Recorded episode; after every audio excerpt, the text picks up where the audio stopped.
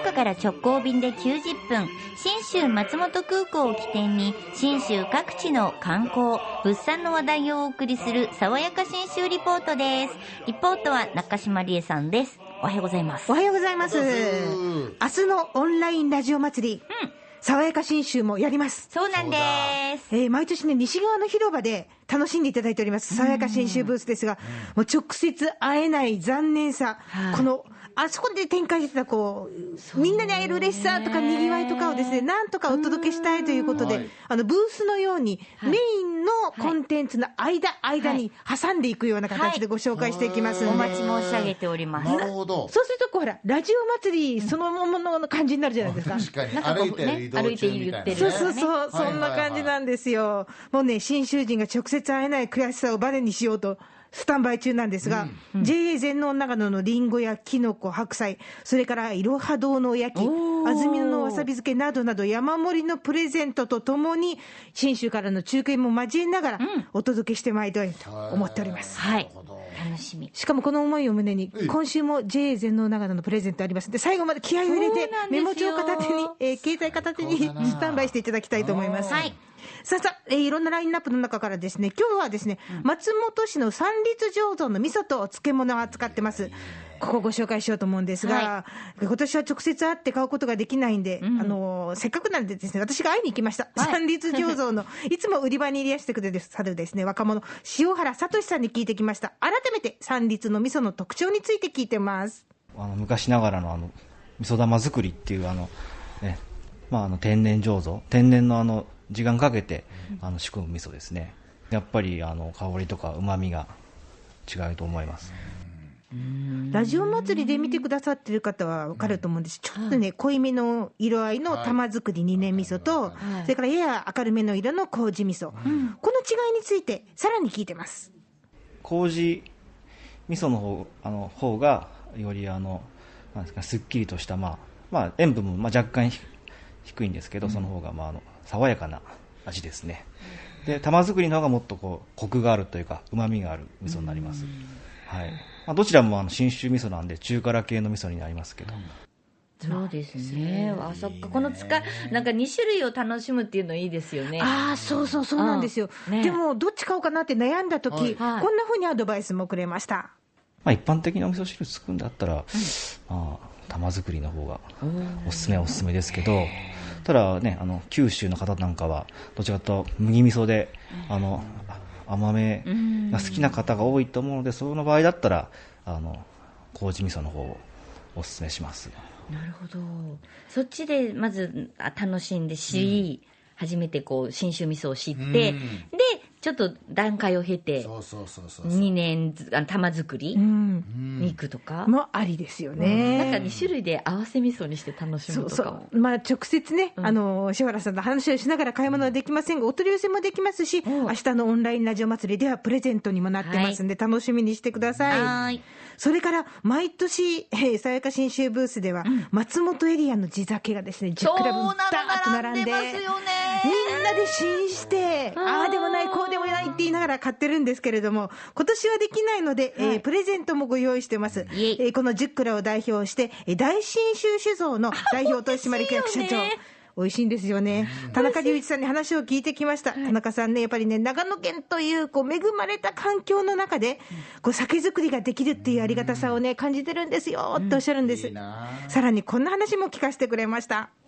えー春、えー田植えのじ準備が始まってで田植えしてでお米の面倒を見てで収穫してでその収穫したお酒で酒造りが始まってでお酒造りが一段落してでまた田んぼの仕事が始まってっていうのがこの地域の、まあ、一年の循環なんですよね。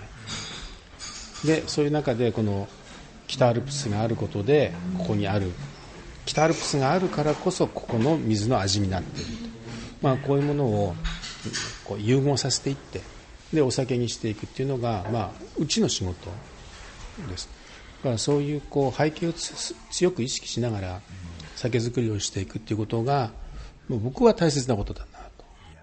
でもこの地産地消っていうのが美味しさを生むんだよね。このハート込みで、お腹の中に入れられる私たちの幸せ。そうそういやだからもうぜひねこの信州のお酒をねなかなかね、こっちじゃ手に入ら福岡でないでしょ。買えないからですね。ちょっとさっきの味噌をね、あこう鶏肉にねあー練り込んで焼いちゃってこうねねそれを豆腐の上にこうね、それもいいですね焼いてね。夢が広がるねわ。ね大信州のみとか。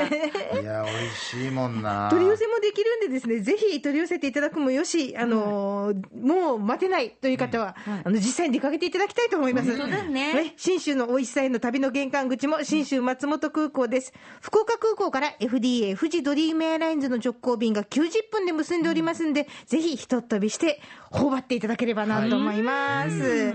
そして、先週の JA 全農長野からのプレゼント、リンゴ3兄弟の中から、シナノスイート5名の方、当選しております。はい。もうね、本当にたくさんの方からご応募いただきまして。ありがとうございますありがとうございました。だって、でも本当にお勧めしたいもんね。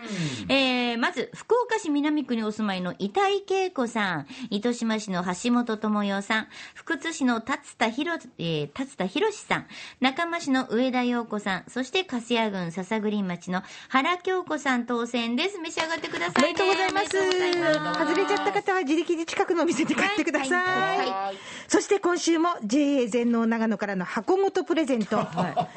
今週はですね、長野県で生まれた梨のオリジナル品種。ちょっと待って、梨いいなどんな梨なんだ？梨大好きだって一番好きって言ってたよめねっちゃ好き。もうそろそろね、はい。今年早いんですよでしょ？そうそうもう出てるもんね。福岡終わり始めちゃってるんですよ、うん。梨狩りとかも、あ本そうなんです人気で。ち終わってます。ょっとねいや梨食べたい。でしょ、うん。名前が南の水と書いて南水。もともと信州、福岡に比べてちょっと遅めに梨が始まって、しかもこの南水っていうのが期間が長いんですよ。であのね、名前がね、長野県の南部の方で生まれたんで、南の水って南水っていう名前なんですけど、とにかく糖度が高い。香りがいい。で高いものだと15度ぐらいあるそうなんですよ。そんなに甘いの？めちゃめちゃ甘みがね、本当に強い。私、梨のイメージがガラリと変わりました。こんな甘い梨食べて、いやもうごめんなさいっていうぐらいの甘さ。でね、果肉がジューシーな、でも口の中がじゅわじゅわになるぐらい。なんかね溢れてきた。なんか。しかもね、当たっても安心、貯蔵性が高いんで、冷蔵庫に入れておけば、はい。しっかり長い間食べられ続けます。あのね、これもですね、あのずっと信州の農産物で紹介し紹介してたあの、は標高差の産地リレー。で長いこと取れるんで、まだ今旬ですし、大体10月いっぱい取れて、流通が年内いっぱい近くまで、あ11月いっぱいぐらいまででかな、長れる、いいでしょう。この軟水を5キロを5名の方にプレゼントです。それだったら一人で食える。ねえ。好きだ5キもんロぐらいねは余裕で食える。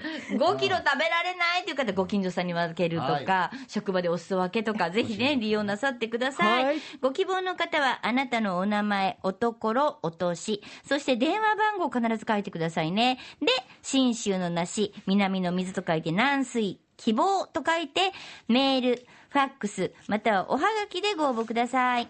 まずメールです。den アットマーク rkbr.jp den アットマーク rkbr.jp ファックスは092-844-8844 092-844-8844おはがきは郵便番号814-8585、えー郵便番号はそして住所はいりません郵便番号だけで届きますのであとは RKB ラジオ、電力じゃんけん、信州の梨、南の水と書いて南水プレゼント係まで送ってください。はがきは10月21日水曜日到着分までが有効となります。当選者は来週のこの時間に発表させていただきます。さや、爽やか信州リポート、中島理恵さんでした。